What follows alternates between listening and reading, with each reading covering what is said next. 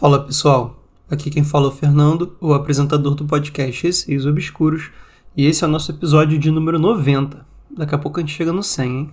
Quem quiser enviar os seus relatos, o e-mail é receiosobscuros.gmail.com ou pode enviar por direct no Instagram, arroba receiosobscuros. Sigam o podcast no Spotify para estarem recebendo sempre as atualizações dos novos episódios e entre no grupo do Telegram. É só digitar na busca Receios Obscuros. Começando o episódio. História de número 1. Demônio, Torso e Espírito. Esse relato foi enviado pela Larissa por e-mail. Olá, Fernando. Meu nome é Larissa, conheci o seu podcast há pouco tempo e conforme maratonava os episódios, me lembrei de três situações que já aconteceram com a minha mãe, que além de espírita é bem sensitiva, e venho relatá-las aqui para você.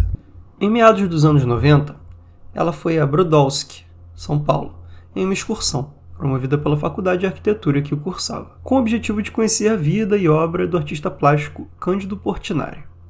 Lá, a turma visitou o Museu Casa de Portinari, que é literalmente a antiga residência do pintor, e que conta com os móveis da época e pinturas do mesmo expostos pelos cômodos preservados. Minha mãe conta que sentiu desconforto e arrepios desde o momento em que adentrou o local, mas seguiu a excursão. Foi só quando visitaram o ateliê que o bizarro aconteceu. O ambiente continha basicamente uma mesa, uma cadeira, materiais para pintura e um cavalete que exibia uma grande tela em branco. Eis que minha mãe sentiu uma vontade inexplicável de olhar por trás do objeto e foi aí que se deparou com um desenho feito com carvão diretamente atrás da tela. Era uma figura demoníaca e animalesca, com chifres, dentes e um corpo muito musculoso, que a fez levar um enorme susto.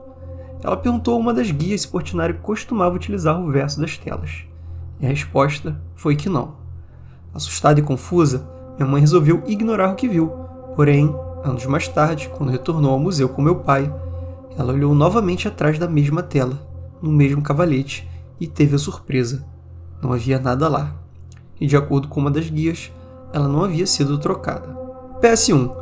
Pesquisando sobre o desenho, encontrei uma obra de Portinari de 1956, intitulada Diabo, e mostrei para minha mãe, mas ela disse que era completamente diferente. Era um desenho extremamente assustador e bestial. PS2. O site do museu tem um vídeo tour atual, de 2021, em que pode-se notar que a grande tela no cavalete do ateliê foi substituída por uma bem menor. Em outra vez, ela e meu pai estavam à procura de uma casa para comprar e resolveram passar de carro à noite pelo bairro de uma em que estavam de olho para ver como era a iluminação, segurança, etc. no período da noite. Eles entraram em uma rua muito escura e deserta, quando de repente os faróis do carro refletiram um par de olhos iluminados de uma figura no chão. Era apenas a cabeça e o tronco de uma mulher se arrastando pelo asfalto, como se quisesse atravessar a rua. Minha mãe jura até hoje que não era um animal ou algo do tipo. Eles deram meia volta e não retornaram mais. Além disso, quando eu era criança, nos mudamos para uma casa próxima a um cemitério, e nela minha mãe presenciou diversas coisas sobrenaturais, que iam desde ver uma menininha correndo e brincando em momentos em que eu estava na escola, então não podia confundi-la comigo, até uma troca de olhares com uma figura toda de preto, segurando um cajado que passou pelo corredor. Foi em direção ao meu quarto e entrou no meu guarda-roupa. Nesse último caso, mesmo com medo, minha mãe criou forças e abriu as portas do mesmo, coisa que só uma mãe faria por um filho, mas não havia nada de diferente lá. É isso. Hoje em dia, minha mãe não tem mais experienciado situações parecidas, ou pelo menos não que ela tenha tido coragem de ainda revelar. Desculpe o e-mail longo e obrigada pela atenção. Obrigado você, Larissa, pelos três relatos que você enviou aqui. Contando primeiramente sobre o relato número 1 um, do Portinari, mas foi uma situação em que somente uma pessoa mais sensitiva conseguiria ver aquilo. Eu não sei exatamente qual é a ligação aí do Portinari com qualquer coisa relacionada ao diabo, né? Porque você falou que tem uma pintura dele, né?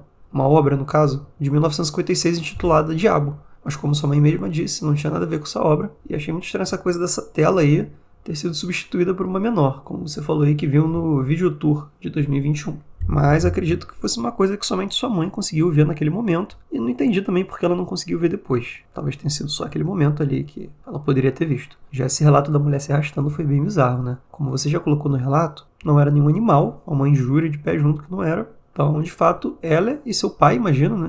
Entendi que seu pai também viu essa mulher se arrastando. tenham visto aí essa pessoa e talvez tenha sido alguém que tivesse se acidentado ali, enfim, alguma história horrível, né? Não consigo nem imaginar um acidente tão feio assim, né? E a terceira história, essa aí deu medo, hein? Principalmente a parte que sua mãe fala que viu uma figura de preto e com um cajado que passou pelo corredor, foi na direção do seu quarto e entrou no seu guarda-roupa. Eu tenho a impressão que terror, sempre quando envolve um mistério, te deixa com mais medo, né? Uma coisa é você saber o que, que aquilo quer, mas quando você vê algo que você não consegue entender o que é, Shadow People, né, principalmente, essa sombra aí escura, e entrando ainda no lugar onde o seu filho fica, dorme e tudo mais, é bem assustador. Então sua mãe não viu outra opção senão abrir a porta daquele armário, apesar de que, no fundo, garanto que era a última coisa que ela queria fazer naquele momento. Mas obrigado aí pelos relatos, Larissa. E história número 2.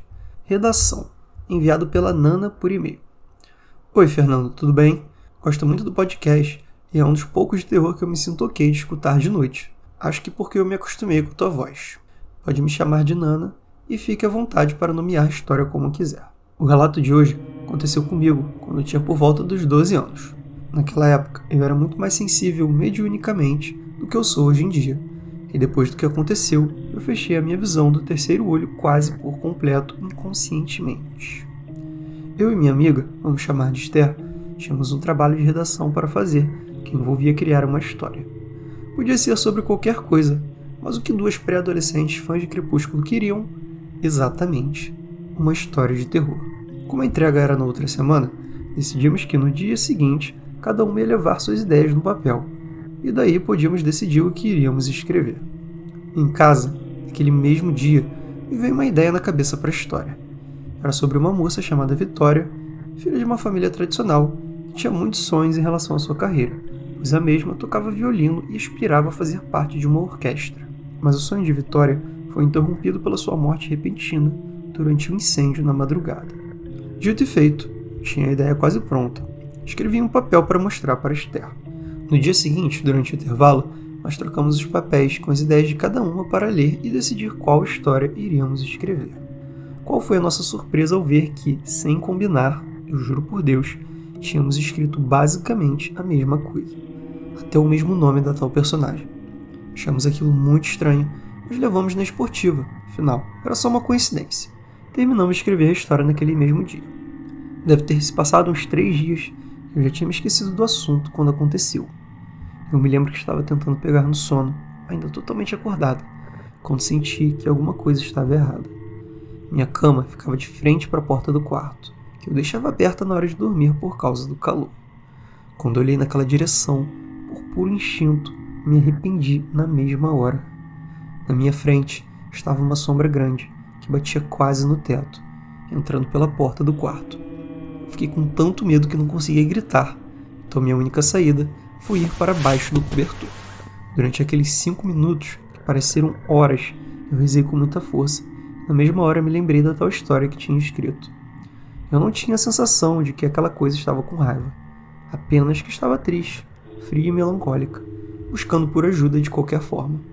Depois disso, eu tirei coragem para espiar por cima do lençol, e a sombra tinha sumido, deixando no ar apenas uma tristeza profunda. Eu senti vontade de chorar, mas estava tão em choque que não conseguia. Quando contei a experiência para Esther, ela me relatou que tinha tido vários pesadelos desde o dia que escrevemos a história. Eu não sei explicar o que aconteceu, e sei que parece até uma fanfic mal escrita, mas eu sei o que vivi e o quanto suei frio aquela noite. Bom, por enquanto o relato é esse. Espero que te agrade de certa forma. Até mais e sucesso com o podcast. Nana, muito obrigado pelo relato. Eu achei bem assustador, principalmente levando em conta a coincidência que aconteceu com você e com a Esther. Vocês escreveram exatamente a mesma coisa. Uma história meio mórbida, né? De uma mulher que tinha sonhos e de repente é interrompido por um incêndio, né, em que ela morre. Então, assim, é uma coisa muito, muito específica. Se fosse algo mais geral, assim, eu até falaria, ah, pode ter sido coincidência, mas não acredito que tenha sido. A minha teoria, ao seu relato, é que a Vitória, né, era realmente uma mulher que morreu e essa foi a única forma que ela conseguiu de se comunicar com o mundo dos vivos, né? Através de duas garotas, possivelmente sensitivas. Você eu sei que era, a Esther eu não sei, mas acredito que também era. Então ela acabou, assim, fazendo com que vocês escrevessem praticamente a mesma história. A gente sabe que muitas pessoas que morrem com um sonho, que almejam muito uma coisa que não conseguiram, elas acabam ficando presas ao nosso mundo e muito tristes, muito solitárias. Elas não conseguem fazer aquela passagem. Então, nesse caso, talvez fosse até melhor entrar em contato talvez com um centro espírita ou não sei qual é a sua religião e pedir para tentar ajudar essa moça aí, né, a Vitória, a fazer essa passagem e e não permanecer mais nessa tristeza, né? Porque você falou que nessa situação em que você viu essa sombra, que possivelmente era ela, você sentiu uma tristeza muito grande, né? Uma frieza, uma melancolia. Então acredito que tudo isso tenha sido sim real. E esse foi o meio que a Vitória achou de se comunicar com vocês e de pedir ajuda. Lembrando que essa é somente minha opinião, não quer dizer que de fato tenha acontecido isso, mas isso foi só aqui uma teoria que eu pensei lendo seu relato. História 3. Foram três relatos enviados pela Natália por e-mail. Olá, Fernando. Me chamo Natália e sou do Rio de Janeiro. Primeiramente, parabéns pelo podcast. Me ouvi todos os episódios e te envio três relatos que há muito tempo penso em escrever. Minha primeira experiência sobrenatural aconteceu faz uns três anos. O relato vai ser um pouco extenso, mas vamos lá. Relato 1. A sombra por trás do vidro. Era madrugada. Deveria ser por volta de uma da manhã. Eu estava com meu namorado no quarto dele, assistindo alguma série que não me recordo. Para contextualizar, o quarto dele é uma suíte, que fica separada da casa dos avós e da mãe dele por um corredor. Eu estava com sede, portanto, para beber água, eu deveria ir andando pelo corredor até a cozinha da minha sogra. A porta do quarto é daquelas de vidro granulado. Assim, eu consigo ver o lado de fora, mas não nitidamente. Lembro bem do exato momento. Fui virar a maçaneta para sair, quando de repente vejo um vulto me encarando pelo lado de fora. Na hora gelei. Tinha mais ou menos a minha altura, era preto e me encarava, mesmo não tendo uma forma definida. Senti algo ruim. Passaram segundos ou até mesmo minutos, e ele logo seguiu seu caminho em direção à casa da minha sogra. Corri para abraçar o meu namorado em pânico, e ele me disse que também já vira vultos por ali. Relato 2: A presença. Esse relato se passa no mesmo lugar, mas dessa vez não vi nada. Lembro de estar dormindo e tendo um pesadelo. Então acordei e percebi que meu namorado estava desatento estudando e ouvindo música na escrivaninha dele. Comecei a orar em pensamento para espantar o sentimento ruim que o pesadelo deixou. Não me recordo o que acontecia, somente que era um pesadelo. Repentinamente, ouvi um barulho abafado no telhado. Meu namorado também e logo tirou os fones. Eu comecei a chorar sem saber porquê. Expliquei que estava orando em pensamento. Ele logo ficou com os pelos da nuca e dos braços todos arrepiados. Se dirigiu a outro cômodo do quarto e falou: Vai embora, já pode ir embora. Depois me acalmou e eu logo caí no sono. Relato 3. O vulto na minha porta. O terceiro relato, na verdade, é minha segunda experiência sobrenatural, mas foi a pior que vivenciei e por isso decidi contar por último. Acho que era sexta-feira, de madrugada. Eu estava dormindo. Apenas um parênteses para ambientar o acontecimento. Meu pai, meses antes, tivera um AVC. Se locomovia com dificuldades e não conseguia mais falar. De madrugada, ele costumava ir ao banheiro e, preocupada com ele, passei a deixar a porta do quarto aberta. Para chegar até o banheiro, ele passava pela sala e pelo meu quarto. Vez ou outra eu acordava, já que pela dificuldade de locomoção ele arrasta os pés para andar, e vi ele passando pelo corredor. Ele acenava e emitia um som, querendo dizer oi. Eu acenava de volta e voltava a dormir. Mas nesta noite eu acordei e vi uma figura parada na porta do meu quarto. Grog de sono, logo deduzi que era meu pai. Acenei, mas a figura não acenou de volta. Percebi que era uma figura alta, parecia da altura da porta, preta e um pouco desforme. No auge da sonolência, falei sem pensar: Pai, pai, tá tudo bem? A figura não me respondeu de volta. Ainda bem, né? E caminhou em direção ao quarto dos meus pais. Logo despertei, e mesmo com a sensação de medo e com o coração acelerado, em um momento de coragem dei um pulo da cama e fui atrás. Ao passar pela sala, constatei que minha mãe tinha apagado no sofá estava em um sono profundo. Cheguei ao quarto deles e meu pai também estava lá, deitado em um sono profundo também. Ele não se movimenta rápido, então seria impossível ser ele. Andei até o quarto do meu irmão, que fica na direção contrária, e ele também dormia tranquilamente. Corri até o meu quarto, fechei a porta e fiquei debaixo das cobertas, com o coração acelerado até adormecer. No dia seguinte, relatei tudo à minha mãe. Na hora ela ficou toda arrepiada e falou para eu orar. Duas semanas se passaram. Meu pai nos deu um susto daqueles. Teve uma convulsão e teve de ser hospitalizado. Hoje ele está bem, graças a Deus. Mas tenho certeza que aquele vulto veio fazer algo de ruim para ele. Obrigada. Um abraço, Natália. Então, Natália, obrigado por esses três relatos. Eu achei que teve algo em comum entre o relato 1 e o 3, que você viu uma sombra escura assim, que você não conseguia ver exatamente o que era, mas você viu que era uma coisa sobrenatural mesmo. E essas sombras elas estavam indo para algum lugar, né? No primeiro relato, a sombra estava indo em direção à casa da sua sogra, né?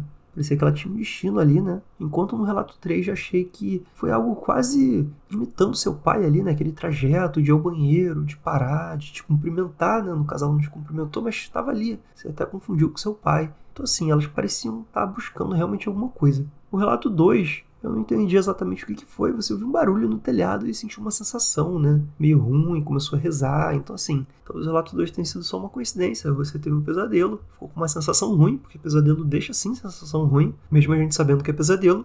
E aí depois você ouviu um barulho lá no telhado. Mas a casa do seu namorado parece ser bem assombrada e até pelo relato 1 acontecem coisas lá e pela atitude dele também, ele ficou todo arrepiado e começou a mandar aquilo embora. Então, assim, se ele falou vai embora, já pode ir embora, imagino que ele já esteja até acostumado de ouvir ou ver coisas ali na casa dele, né? E no relato 3, a tal sombra acabou indo ali na direção do quarto do seu pai, né? Parecia ser algo que estava ali na sua casa mesmo, talvez tentando fazer algum mal. Seu pai até teve convulsão, depois deu um susto em vocês. Mas felizmente está tudo bem com ele. Espero que essa coisa aí tenha ido embora da sua casa. Bom, gente, esse foi o episódio de hoje. Relembrando, quem quiser enviar seus relatos, e-mail é receiosobscuros.gmail.com ou pode enviar por direct no Instagram, receiosobscuros. Um beijo a todos e até o próximo episódio.